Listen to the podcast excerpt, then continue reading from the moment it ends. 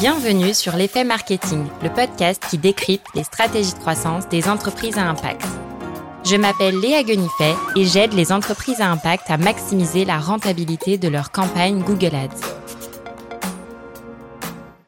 Dans chaque épisode, on analyse une action ou un canal marketing pour développer votre entreprise. Vous y trouverez des conseils concrets, un retour d'expérience avec une vision terrain et l'impact de ces actions pour répliquer la même stratégie pour votre entreprise. Cette semaine, je reçois sur le podcast Marie Jamblot, une marketeuse de talent qui a plus de 10 ans d'expérience dans des domaines très différents. Des groupes de grande consommation, hygiène beauté, vins spiritueux, agroalimentaire, un projet entrepreneurial en e-commerce dans l'univers du mobilier éco-responsable et depuis un an, Marie est à son compte et accompagne les PME et startups en tant que responsable marketing externalisé. Et dans cet épisode, Marie nous partage la méthode qu'elle a élaborée au fil des années pour construire un plan marketing en 5 étapes. Allez, c'est parti Ce qui ne se mesure pas ne s'améliore pas. Je suis vraiment convaincue de ça. Euh, on ne peut pas avancer dans le brouillard. Et le deuxième point, c'est que dans les vies qu'on mène, dans la vie d'une entreprise, ce qui n'est pas planifié a très très peu de chances de se réaliser. Et donc, on en arrive à la question déjà, c'est quoi un plan marketing? Euh, La définition que j'en que j'en fais, c'est que en fait, c'est un plan marketing, c'est l'aboutissement d'une réflexion euh, qui va prendre la formation, la forme pardon d'un document sous forme de plan d'action et qui va organiser les moyens qui vont permettre le développement d'une entreprise ou d'une marque. Donc pourquoi c'est important d'en avoir un? Bah, Déjà tout simplement pour se permettre d'atteindre ses objectifs. Parce que quand on ne sait pas écrire les choses, on ne sait pas forcément vers quoi on va. Le, deuxième point, c'est pour définir de manière extrêmement concrète quels sont l'ensemble de des projets qui vont permettre d'atteindre ces objectifs. Et le troisième point qui pour moi est assez sous-estimé, Selon moi, le plan marketing est un outil qui va permettre en fait de, de fédérer en interne et même en externe, hein, quand on travaille avec des, prestataires, pour faire en sorte que tout le monde travaille ensemble. Et je suis convaincue qu'on embarque, on embarque mieux les équipes, les prestataires, quand on sait expliquer où on va et comment on va y aller. Très clair, on pose les bases dès le début, Marie, j'adore. Et avant que tu nous partages ta méthode pour construire un plan marketing, on va donner un tout petit peu de contexte à nos auditeurs sur Les Petites Planètes, une entreprise fictive que tu vas utiliser tout au long de l'épisode en fil rouge pour pouvoir illustrer tes propos et donner des exemples. Euh, c'est une marque de magazines, de jeux et jouets pour enfants qui est fabriquée en France et vendue via son e-shop et via des magasins de jouets revendeurs. Parce que je voulais un, exemple qui soit une marque euh, omnicanal, donc à la fois pour pouvoir parler digital et retail. Et évidemment, là aussi, je m'inspire d'une marque existante, mais je n'ai pas travaillé pour eux, donc forcément, ce qu'il y a dans le plan euh, n'est pas le reflet. Euh, euh enfin, voilà, c'est le reflet de ma compréhension de leur business, mais voilà, je, leur responsabilité n'est pas engagée si, si quelqu'un arrivait à décrypter euh, de quelle marque il s'agit en réalité. Voilà. Et petit indice, c'est une entreprise qui est déjà passée sur le podcast, donc peut-être que vous avez déjà deviné de qui il s'agit. Et maintenant, entrons dans le vif du sujet. Je te propose de plonger dans le grand bain et de rentrer dans le détail de chacune de ces étapes. Et on va commencer par l'étape numéro 1, la phase de diagnostic. Eh ben, écoute, cette partie-là, moi j'ai envie de dire, je pense vraiment que c'est ma partie préférée. Notamment quand je démarre une mission. Euh, parce que c'est vraiment euh, la découverte en fait euh, d'un marché, d'un business, d'un consommateur. Et moi, je suis un peu en mode c'est un peu l'enquête, quoi. Et, je trouve ça super intéressant. Euh, ouais, cette, découverte et, même, tu vois, j'ai eu l'occasion d'avoir des expériences professionnelles qui se sont étendues sur plusieurs années. Et quelque part, on n'a jamais fini de découvrir sa catégorie euh, ou son marché. Donc, euh, ouais, c'est une étape que j'apprécie particulièrement. On peut la diviser en plusieurs sous-parties. Si je pars du plus de la partie la plus macro, euh, déjà, c'est quel diagnostic de, de l'environnement et du marché euh, on pourrait se dire ouais mais Marie quand même tu vas chercher loin.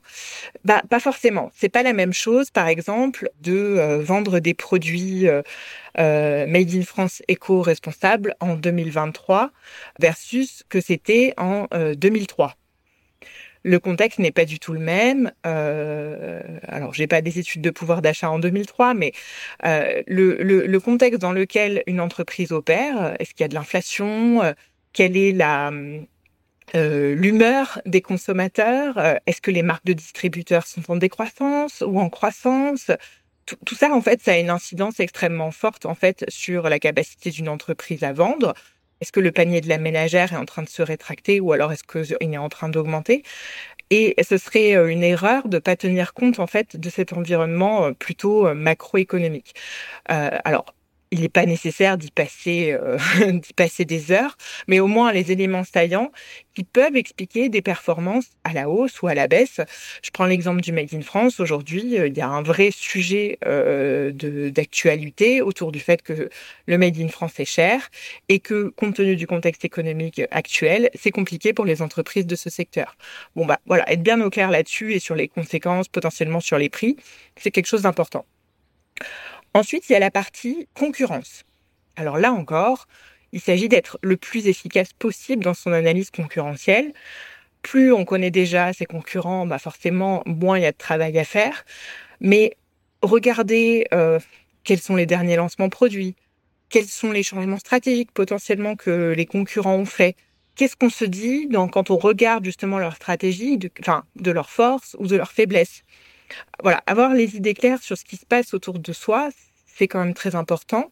Et surtout, un exercice qui, moi, me paraît euh, clé, c'est de se poser la question, OK, tel concurrent, c'est mon, c'est mon premier concurrent. Aujourd'hui, ils sont en train de faire ça.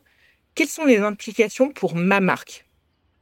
Parce que une fois qu'on s'est dit, OK, ils font ça, ils font ça, ils font ça, euh, bon, OK, d'accord, très bien. Mais en quoi c'est important pour moi? Je vais prendre un exemple euh, un peu concret on imagine que euh, je travaille sur le secteur du linge de maison. Mon concurrent numéro 2, numéro 1, pardon, s'est développé sur euh, du linge de maison de couleur euh, unie. C'est leur force, ils sont reconnus pour ça. Bon bah, est-ce que ça vaut vraiment le coup que moi je développe mon activité sur des sur des matières euh, aux couleurs unies? Alors qu'ils sont plus gros que moi? Ben non, pas forcément. Donc il vaut mieux que j'aille sur un terrain où ils ne sont pas. Je prends un exemple volontairement assez simple, mais en fait, c'est exactement ça, connaître les autres et surtout en quoi c'est important pour mon business. En quoi, ça peut avoir des conséquences.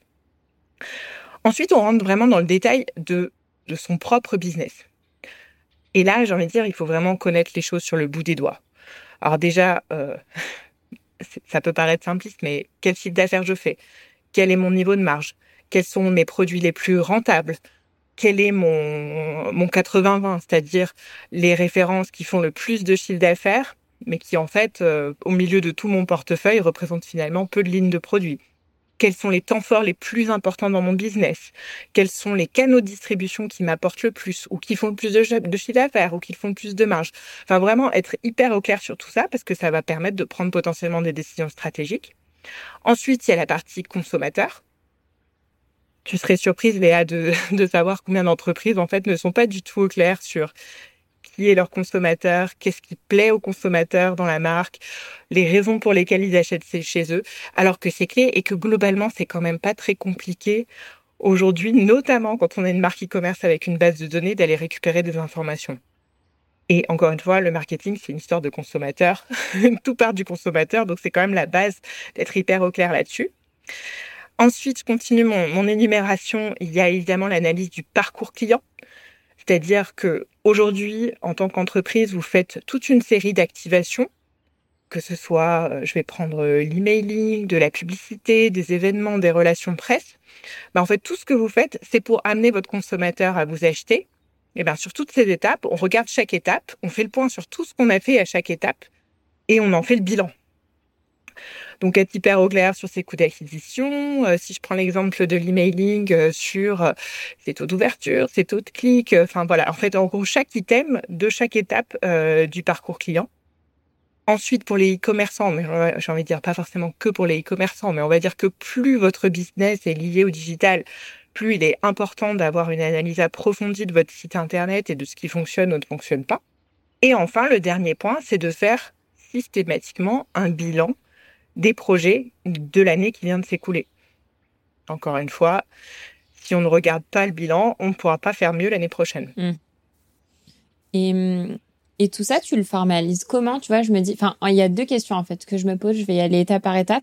La première, c'est euh, est-ce que c'est un travail que du coup tu refais chaque année euh, et avec peut-être des documents qui vont être évolutifs ou tu reviens, tu vois, notamment euh, tout ce qui est concurrence, recherche marché, etc. C'est des choses que tu vas venir alimenter au fil des mois. Et est-ce que tu aurais des conseils à nous donner sur la manière dont tu formalises ça? Est-ce que c'est un Google Doc, un Google Sheet Savoir un petit peu euh, comment toi tu, tu gères ça? Moi, dans, dans mon jargon, tout ça, tout ce dont je viens de parler, c'est ce que moi j'appelle une business review. Euh, et en fait, cette, euh, cette business review, euh, elle, pour moi, on l'a, on l'a refait chaque année. Elle a aussi en fait valeur un peu de synthèse de tout ce qui s'est passé dans l'année. Alors normalement, euh, si en tant que marketeur, euh, vous avez bien fait votre travail, vous allez découvrir peu de choses au moment où vous êtes en train de faire votre business review. C'est-à-dire que vos concurrents clés, normalement, vous les regardez tous les mois vous suivez ce qu'ils font euh, en termes d'actualité. Si en plus de ça, vous avez accès à des données, euh, donc dans la grande consommation, on, a ce qu'on appelle euh, les, les, panels distributeurs avec des, des, des, données chiffrées qui tombent tous les mois. Donc euh, en fait, on est, on est obligé de porter un regard constant toute l'année sur l'activité des concurrents. Comment restituer tout ça? Alors déjà, moi, je conseille en fait que cette business review, elle soit travaillée sur un document à part parce qu'en fait, ça permet aussi quelque part un peu de, tirer le fil quand on commence à, à on est en train de formuler une hypothèse, on va creuser l'analyse, puis finalement, bah, on se rend compte que l'info qu'on en sort, elle est pas si intéressante, que ça. Mais bon, elle est là, on l'a faite. Si jamais ça peut être utile, on va pas forcément la garder quand on va rédiger notre notre plan marketing, mais bon, elle est là. Donc moi, je conseille de travailler sur un document à part. Moi, je suis très euh, restitution sur PowerPoint mais ça vient vraisemblablement aussi de mon parcours euh, grand groupe où pour rendre des comptes à la hiérarchie, il faut être en mesure de présenter l'information et PowerPoint est quand même euh, euh, bah, la manière la plus visuelle de, de le faire. Ok, très clair. Et une fois qu'on a synthétisé et formalisé justement cette étape de diagnostic, Marie, est-ce que tu pourrais nous en dire plus sur l'étape numéro 2 où on va devoir définir nos objectifs et notre stratégie? Alors la première étape euh, de, de, cette de la première étape de cette étape, mmh. c'est euh, la partie vision. La partie vision, euh, c'est quelque chose qui en fait généralement va tenir sur plusieurs années. On réécrit pas la vision de la marque, vision, ambition de la marque euh, chaque année. Euh, généralement, on se l'écrit sur euh, pour oui trois, quatre quatre ans, euh, sauf si vraiment il y a des, évolutions majeures, mais globalement c'est quand même assez, euh, euh, c'est quand même assez constant. Et cette vision, si je, si je fallait que je résume, pour moi c'est la réponse à la question qui veut-on être dans l'esprit de notre cible? Et ça, ça doit guider en fait toutes les actions du plan. Donc si je prends mon exemple euh, des petites planètes, donc euh, si, vous vous souvenez, euh, c'était une marque de une marque de jouets pour enfants éco-responsable made in France. Et eh bien là, j'ai écrit la vision devenir la référence des parents de la génération Y pour occuper leurs enfants loin des écrans et le réflexe cadeau bobo à offrir. Donc dans cette vision, il y a beaucoup de choses. Il y a la notion de référence des parents, il y a la notion de, cible avec euh, la génération Y, il y a le fait euh, de d'être loin des écrans, donc ça positionne aussi en, en tant que marque engagée. Et après, il y a le réflexe cadeau bobo à offrir.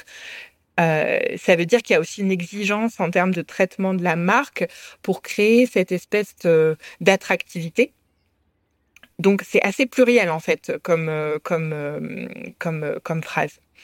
Une fois qu'on a sa vision, il va falloir maintenant en fait définir ses objectifs en termes de, de, alors, de vente, généralement on n'y coupe pas, mais aussi potentiellement en termes de, de marge ou bien de notoriété. Alors ça, la notoriété, c'est quand même souvent quelque chose, enfin plutôt l'apanage des grandes entreprises qui vont être capables de la monitorer. Mais en tout cas, les ventes et la marge, enfin la rentabilité, tout le monde peut le faire. Donc, si je prends, un exemple, imaginons que les petites planètes a, enregistré ces dernières années une croissance moyenne euh, à peu près euh, de 40% par an. Eh bien, on pourrait dire comme objectif connaître une croissance minimale de plus 40% par an sur les trois prochaines années, en maintenant la qualité des prestations et la rentabilité. Ça, ce serait un objectif précis, chiffré, avec avec comment dire des éléments. on est à la fois dans le chiffre d'affaires, mais on est aussi en train de se poser la question de la marge. Ouais, c'est intéressant. Ensuite, euh, on en arrive à, en fait, aux questions qu'on va se poser avant de rentrer dans l'exercice du plan. Et moi, j'aime bien parler en fait de d'étapes de, la problématique, en fait. Euh, en gros, on a fait notre diagnostic. Euh, et, finalement, quelle est la question clé ou les questions clés à se, à se poser selon les angles business, marketing et digital qui vont permettre derrière de rédiger notre plan? En gros, c'est un peu les questions qui font mal. Tu vois, les questions qui, une fois qu'on y a répondu, on se dit ah oui, bah en fait, euh, si on arrive à apporter une réponse à cette question, euh, ben on devrait quand même pouvoir faire quelque chose de pas trop mal. Donc là, je, prends, je vais prendre volontairement une question qui peut être un petit peu dure. Donc pour les petites planètes, euh, on imagine dans cet exemple que les petites planètes, c'est beaucoup construit grâce à la publicité digitale. Meta, Google. Euh, et la question un peu dans le dur qui vont se poser, ben, c'est comment entretenir notre croissance historiquement méta-dépendante dans un contexte de renchérissement des coûts d'acquisition. C'est quand même une question un peu dure. C'est-à-dire, bah, en fait, aujourd'hui, on est hyper dépendant de la publicité sur Facebook. On peut imaginer qu'ils disent qu'ils y mettent trop d'argent, qu'ils pourraient faire d'autres choses. Peut-être qu'il se pose aussi des questions un peu éthiques par rapport euh, au fait d'être une marque, euh, euh, voilà, made in France, éco-responsable et finalement de mettre beaucoup d'argent sur sur les plateformes publicitaires. Donc une fois qu'on a identifié ces questions clés, il peut y en avoir une, il peut y en avoir, il peut y en avoir plusieurs hein, évidemment. on va se poser la question de la stratégie marketing. Alors attention, le mot peut faire un peu peur, mais en fait, c'est ni plus ni moins que de définir en fait les, les, grandes batailles de l'année à venir. Si je reprends notre exemple des petites planètes, donc là j'ai noté euh, deux grandes batailles ou deux grands axes. Le premier, c'est donc repenser complètement le modèle d'acquisition de la marque pour être moins dépendant de la publicité digitale. Donc quelque part, c'est un peu la réponse directe à la question euh, qu'on s'est posée euh, tout à l'heure. Et le deuxième axe, c'est renforcer l'attrait de la marque en donnant mille raisons aux parents de s'y intéresser. Et là, ça fait un peu plus écho à la vision et ce côté euh, cadeau bobo à offrir. Voilà. On a nos objectifs, on a notre stratégie. On va rentrer maintenant dans le plan. Parce que pour l'instant, on a juste des jolis mots sur un PowerPoint. C'est ça. On en est à l'étape de, de, réflexion. Mais en même temps, il faut bien commencer par là. Voilà, en fait, ça permet. Et puis, euh, on, a eu toutes les deux l'occasion de, travailler sur un, enfin de commencer à, travailler sur un projet euh, en commun, être en capacité de dire en une page, voilà la vision de la marque, voilà l'objectif qu'on se fixe sur l'année, et les deux grands axes qu'on va déployer cette année, c'est axe 1, axe 2. Potentiellement, pour travailler avec un prestataire, vous n'avez vous pas forcément besoin d'aller de donner plus de détails, mais déjà, la personne que vous avez en face de vous, bah, elle est hyper au clair en fait sur la direction que vous êtes en train de prendre. Carrément, et côté prestataire, c'est super agréable. Je dirais même que c'est un véritable bonheur parce que ça arrive très rarement d'avoir un client qui arrive avec un brief très clair. Ça nous permet d'aller beaucoup plus vite pendant la phase de démarrage et de lancer le projet beaucoup plus rapidement. Et en parlant de lancement de projet, ça va nous faire une transition parfaite pour passer à l'étape 3, Marie, qui est celle de formaliser son plan d'action. Là, ça veut dire définir des projets. Pour chaque projet, avoir un objectif spécifique que l'on va chercher à atteindre, des indicateurs de performance, un budget et un calendrier de réalisation. Alors, je peux apporter, quelque part, je pourrais m'arrêter là hein, dans la phrase, euh, mais je vais amener un tout petit peu plus de précision. On part de ces grandes batailles. Potentiellement, il y a différentes choses qui vont rentrer dans ces différentes batailles et on va pas tout de suite être au niveau du projet. On va passer par l'équivalent d'une sous-partie, c'est-à-dire qu'il va y avoir l'initiative 1, l'initiative 2, l'initiative 3. vous mettez le nombre que vous voulez, je vous recommande de pas aller au-delà de 3. Et à l'intérieur, on a donc nos fameux, euh, nos fameux projets. Il est super important que les objectifs soient euh, smart, spécifiques, mesurables, atteignables, réalistes Et le T, c'est l'idée de, c'est la planification. Alors, c'est le timing, mais je ne sais plus comment on se le dit en français, mais en gros, c'est cette notion de, de planification. Donc, pour récapituler, vous avez donc la vision. Vous vous êtes posé la question, euh, les questions qui font mal, avec donc les principales problématiques. Vous avez vos objectifs euh, business. Vous avez vos deux grandes batailles. Et à l'intérieur de ces batailles, euh, des initiatives qui elles-mêmes vont se concrétiser à travers des projets. Alors attention, ça va se corser puisque je vais maintenant, je vais repartir dans l'exemple fil rouge. Donc on s'est dit que euh, les petites planètes, sa vision, c'est de devenir la référence des parents de la génération Y pour occuper leurs enfants loin des écrans et le réflexe cadeau bobo à offrir. Ensuite, on s'est dit que la problématique majeure, c'était comment entretenir notre croissance historiquement métadépendante dans un contexte de renchérissement des coûts d'acquisition. On a ensuite fixé les objectifs. Alors, j'avais mis cet exemple de plus 40, enfin, maintenir plus 40% euh, de croissance. Bon, là, faut, se dire, voilà, plus X% de croissance qui correspondent à X millions d'euros de chiffre d'affaires en 2024 avec X% de rentabilité, par exemple. Notre, première bataille ou axe stratégique, repenser complètement le modèle d'acquisition de la marque pour être moins dépendante de la publicité digitale. Cet axe-là, il va se concrétiser à travers trois initiatives. Attention, accrochez-vous. le premier axe, ça va être de créer un nouveau modèle d'acquisition davantage offline et plus owned. Donc, je sais pas s'il faut expliquer. J'explique le owned. Oui, j'explique le owned. Donc le owned, c'est en gros tous les les supports qui appartiennent à la marque. Le site internet, c'est du owned. Le compte Instagram, c'est du owned. Le programme emailing, c'est du owned. Voilà, c'est des choses qui, en fait, une fois qu'elles sont créées, elles sont à votre marque. Vous n'avez pas à payer pour les utiliser. C'est vraiment à vous. Donc, premier, je disais, première initiative, créer un nouveau modèle d'acquisition d'avantage offline et owned. Encore une fois, une fois qu'on s'est dit ça, on n'a pas encore de projet. On a une jolie phrase. Alors, comment on va concrétiser ça à travers des projets? Eh bien, projet numéro un, lancer un grand programme de partenariat avec des marques affinitaires type petit bateau. C'est hyper concret. On va définir combien on veut de partenariats par an, on va définir le profil des marques qu'on va aller chercher, on va définir le calendrier de mise en place, qu'est-ce qu'on va mettre dans les contreparties, qu'est-ce qu'on entend par partenariat?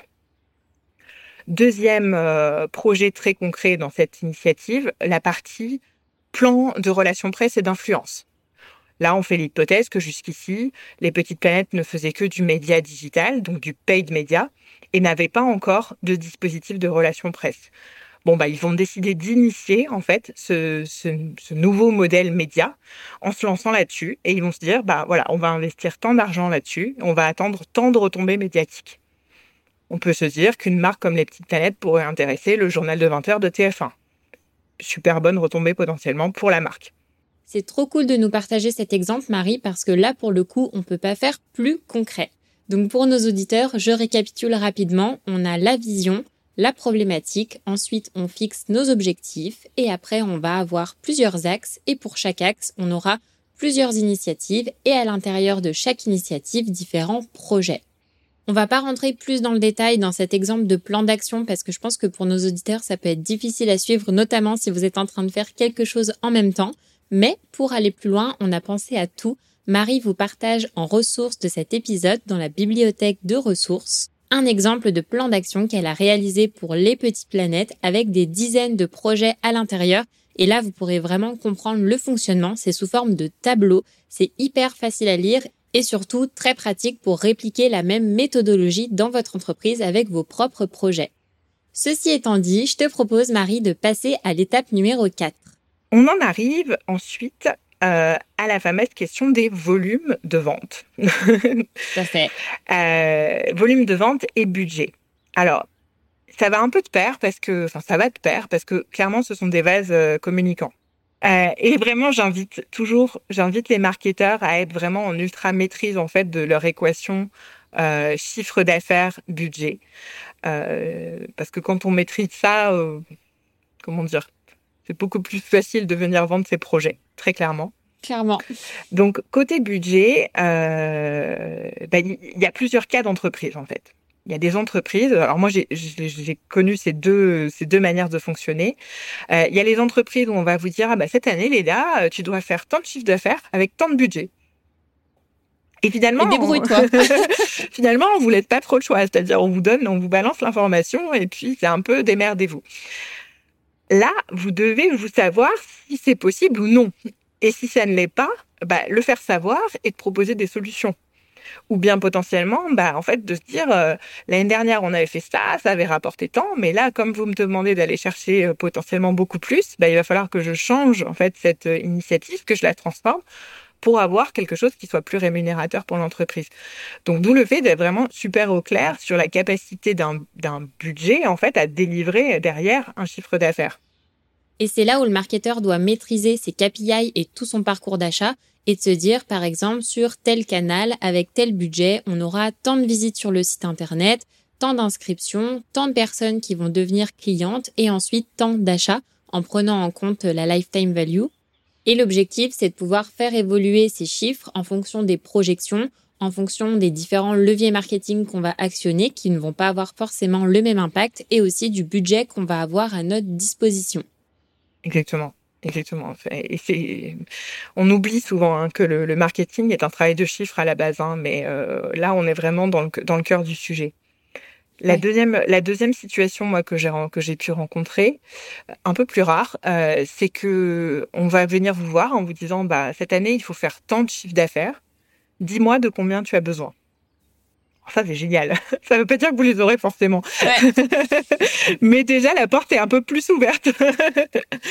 Donc là, bah, comment est-ce qu'on fonctionne? Euh, On fonctionne avec euh, bah, l'historique hein, et l'expérience. C'est-à-dire, euh, j'ai monté telle opération par le passé, ça a rapporté tant. Donc, a priori, bah, si je la reconduis, je devrais être en capacité de générer ce chiffre d'affaires-là. Si je l'optimise, peut-être que je pourrais faire plus. Enfin, voilà, il faut construire brique par brique son son budget et le chiffre d'affaires associé. Euh, après, vous avez aussi, euh, ben, surtout sur le média digital, mon coût d'acquisition client, il est de temps. Donc, euh, si vous me donnez X euros, je pense que je vais pouvoir rapporter Y euros. Bon, voilà, ça c'est des choses assez, assez classiques. Je me suis dit que ça pouvait être intéressant de donner un petit peu des ordres de grandeur de choses que moi j'ai pu rencontrer dans ma vie professionnelle en termes de ratio budget versus chiffre d'affaires. En fait, Aujourd'hui, euh, dans le cadre d'une, on va dire, d'une marque ou d'une ligne de produit qui est bien établie, euh, sur un marché qui est plutôt mature, on va dire qu'un budget cohérent, ça va être entre 6 et 9 du chiffre d'affaires euh, généré, un budget marketing. Pour une marque en lancement, on est donc dans un tout autre contexte on est dans une dynamique de surinvestissement. Et donc là, on va plutôt être sur des échelles qui peuvent aller euh, jusqu'à entre 20 25% du chiffre d'affaires généré. Et après, vous pouvez aussi avoir des situations euh, euh, complètement, euh, enfin assez exceptionnelles. Donc là, je pense aux entreprises qui sont qui sont financées par des fonds ou bien qui ont euh, qui ont décidé vraiment de, de, de, enfin qui ont les reins solides et qui ont décidé d'accélérer sur une marque en particulier parce qu'à côté de ça, elles ont d'autres marques plus matures qui vont en fait faire ce job de générer le, le chiffre d'affaires nécessaire. Euh, et là, vous pouvez avoir euh, un mot d'ordre qui va être de dire, euh, eh ben en fait, on va réinvestir totalement la marge générée par la ligne de produit ou la marque en question. Donc il y a il y, a pas mal de situations différentes, mais en tout cas, voilà, se dire une marque en lancement, 20-25% du CA, une marque beaucoup plus mature, entre 6 et 9%, déjà là, si vous établissez votre premier budget marketing, vous savez quand même déjà où vous mettez les pieds, quoi. Carrément, c'est top. On en vient au volume. Moi, je pense un peu qu'il faut voir ça comme un jeu. Alors, je m'explique. Ok. euh, comme je disais, moi, je suis convaincue que c'est le job du marketing, en fait, de venir avec une vraie recommandation euh, de, euh, ben, compte tenu du budget marketing, euh, de la conjoncture, voilà, des chiffres du marché, je considère que je vais, que nous allons en fait atterrir en termes de chiffre d'affaires à la fin de l'année à tel niveau. Et je pense qu'il faut être en paix avec ça. De toute façon, cette information sera fausse parce qu'une prévision, par nature, elle est fausse. L'idée, c'est qu'elle soit à peu près juste et qu'on tombe pas complètement, euh, euh, qu'on soit pas complètement à côté de la plaque. Et pour ça, Euh, je vous invite à faire, j'avais un manager qui disait ça, euh, il disait qu'on faisait des, marketing mathematics. et j'aimais bien cette image parce qu'en fait, clairement, c'est pas du tout un, exercice statistique de puriste ou mathématique de puriste, mais c'est en fait travailler sur des ordres, des ordres de grandeur. Et je vais te donner un peu quelques exemples. Euh, on imagine par exemple qu'il y a euh, X milliers d'euros qui ont été réalisés par 500 distributeurs euh, au cours de l'année 2023. Et bien tout simplement, grosso modo, on doublera le chiffre d'affaires si on double la distribution. Ça paraît assez logique. Après, charge au marketeur de définir ce dont il a besoin en termes de moyens pour doubler la distribution. Parce qu'évidemment, il faut des commerciaux, mais potentiellement, il faut des, des moyens de publicité sur le lieu de vente, euh, il faut des argumentaires, euh, je sais pas, des, des newsletters adressés euh, bah là aux libraires dans notre, dans notre exemple. Idem sur un exemple un peu plus digital, X euros réalisés sur le e-shop avec 2% de taux de conversion, eh bien, on augmentera le chiffre d'affaires de 25% si on fait grimper le taux de conversion à 2,5%. Et ça, ben, brique par brique, on construit son chiffre de son chiffre d'affaires prévisionnel. Et il n'y a rien en fait de difficile là-dedans. C'est vraiment avoir quelque part la, la, une certaine forme de créativité, de se rattacher à des choses très concrètes pour pouvoir euh, poser ses hypothèses. Et ça y est, on arrive à la dernière étape de ce plan marketing, l'étape qui généralement est la préférée des marketeurs, celle où on met les mains dans le cambouis et où on passe à l'action. Je te laisse compléter, Marie, dis-nous tout. On a donc un, diagnostic solide, on a posé une stratégie avec des objectifs, on a des initiatives euh, clés, on a des projets, des projets qui sont euh, qui ont leurs propres objectifs, qui ont leur propre planning, leur propre chef de projet. Donc j'ai envie de dire tout y est, tout y est.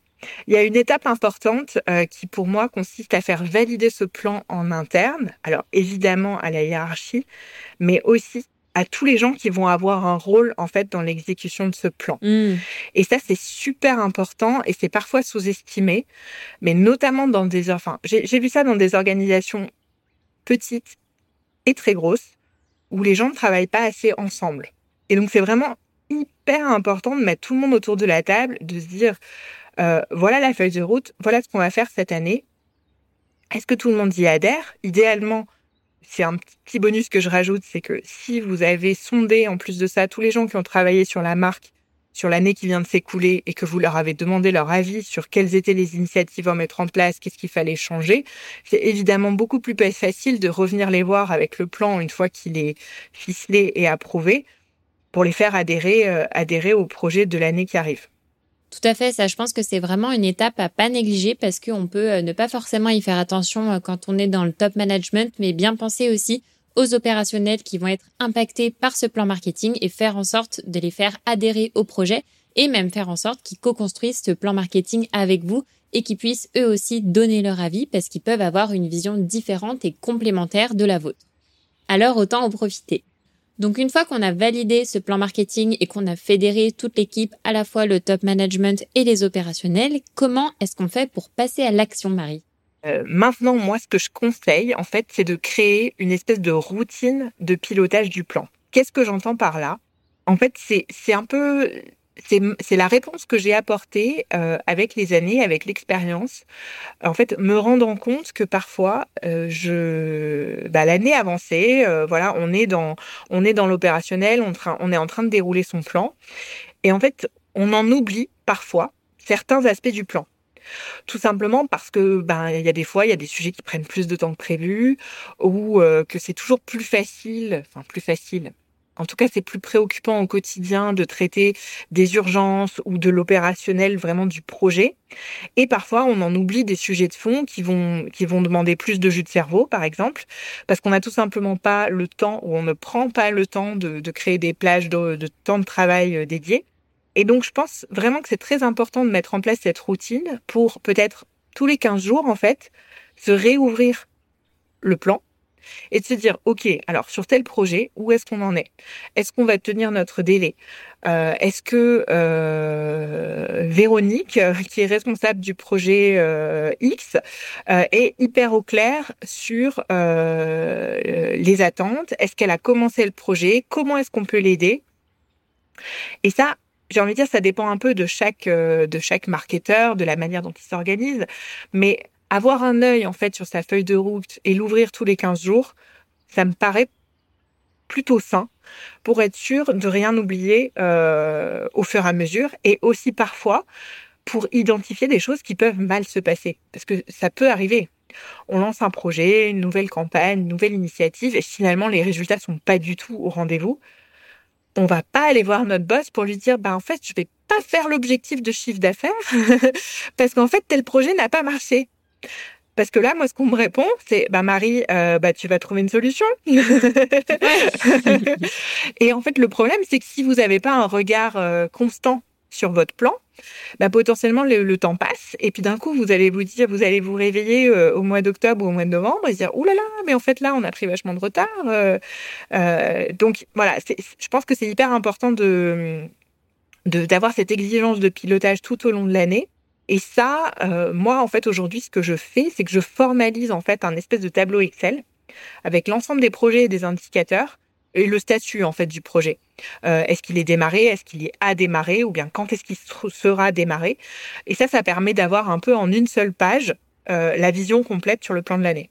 Ouais, et puis c'est bien parce que toi, ça te permet aussi euh, bah, déjà d'être sûr d'atteindre tes objectifs et d'ajuster si besoin en temps et en heure et pas au dernier moment, et aussi de t'assurer de bien prioriser, de bien mettre ton énergie au bon endroit. et si tu te rends compte que sur moi, en plus, c'est moi, c'est un truc que je fais à titre euh, perso. Enfin, chaque semaine, euh, je fais un bilan de chaque semaine et je me dis, ok, qu'est-ce que j'ai fait cette semaine et est-ce que ça répond à mes objectifs Est-ce que c'était les bons sujets c'est ça, exactement. Et quand la réponse est non, je me dis bon bah pourquoi? Là, il y a un truc qui va pas et du coup, ça te permet aussi de toi euh, redresser la barre tant qu'il en est encore temps, quoi. Merci beaucoup Marie pour tout ce que tu nous as partagé. C'était vraiment un plaisir d'enregistrer cet épisode avec toi. Et je suis convaincue qu'il va pouvoir aider nos auditeurs à construire, peaufiner ou finaliser leur plan marketing de 2024. Et avant de se quitter, est-ce que tu pourrais nous dire, Marie, où est-ce que nos auditeurs peuvent te contacter s'ils ont envie d'échanger avec toi ou qu'ils ont des questions à te poser? Euh, bah écoute, euh, il y a deux manières de me contacter, soit euh, via LinkedIn où je suis assez active et, où je partage pas mal de contenu à propos du marketing, donc c'est Marie Jean Blo, ou tout simplement m'écrire un mail mariejeanblot@gmail.com. Trop cool, je mettrai les liens dans la description de l'épisode. Top. Top. Eh ben écoute, merci beaucoup Marie pour tout ce que tu nous as partagé et je te dis à très vite. Eh bien merci beaucoup Léa. Ciao. Salut. Merci d'avoir écouté cet épisode. Partagez-le à un marketeur ou à un fondateur à qui ça pourrait être utile. C'est ce qui m'aide le plus à faire connaître le podcast pour convaincre de nouveaux invités de nous partager les coulisses de leur stratégie marketing. Et pour aller plus loin, téléchargez la bibliothèque de ressources co-construite avec mes invités pour développer votre croissance. Rendez-vous sur l'effetmarketing.fr dans l'onglet ressources ou tout simplement dans la description de l'épisode. Merci pour votre soutien et je vous dis à très vite. Ciao ciao